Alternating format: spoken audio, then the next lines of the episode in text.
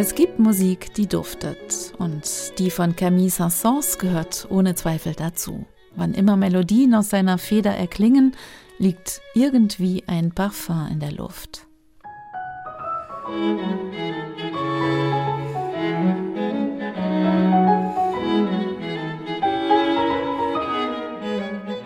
Camille Saint-Saëns, 1835 in Paris geboren und 1921 in Algier gestorben, ist nicht nur als Wunderkind in die Musikgeschichte eingegangen, sondern auch als hochdekorierter Grand Seigneur der französischen Musik. Er war begnadeter Organist und Pianist, komponierte unermüdlich für fast alle Genres und er prägte das Musikleben in Frankreich ganz entscheidend, ob im Konzertsaal, an der Oper, in der Kirche oder in den eleganten Salons. Vor allem die neue französische Kammermusik wollte er fördern.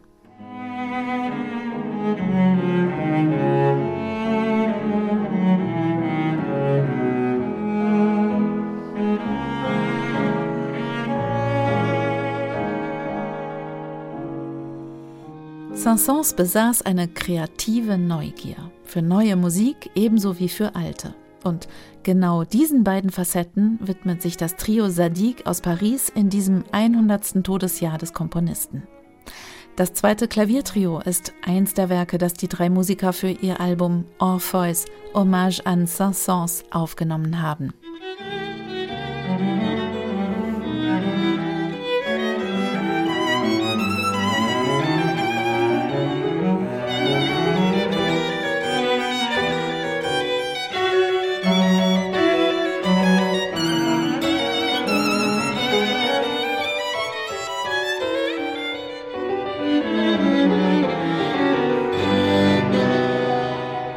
Allein die parfümierten Blüten seiner Musik zu betrachten, das wird Saint-Saëns allerdings nicht gerecht. Bei all seiner Begeisterung für neue Klänge war Saint-Saëns auch ein Meister der alten Formen, einer, der ausgefeilte Fugen mit einer schier unendlichen Farbpalette anreichern konnte, der Sinfonik und Oper zu neuen Dimensionen führte und der begeistert die Musik alter Komponisten durch Bearbeitungen in seine eigene Zeit holte.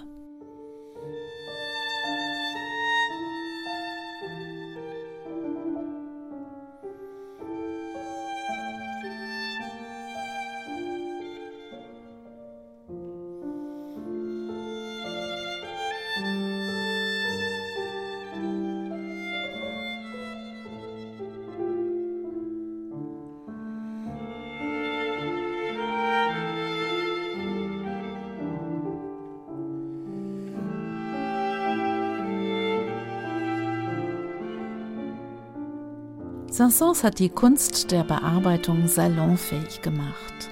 Vor allem den Barockmeister Jean-Philippe Rameau steckte er in ein neues Gewand und schrieb dessen Cembalo-Kammermusik für modernes Klaviertrio um. Zwei dieser Pièces en Concert haben die Sadigs aufgenommen und dabei die Gratwanderung zwischen Barock und Spätromantik ziemlich gut getroffen. Entdeckenswert ist auch Franz Liszt's sinfonische Dichtung Orpheus in der Trio-Fassung von Camille Saint-Saëns, die dem Album prompt den Titel gegeben hat.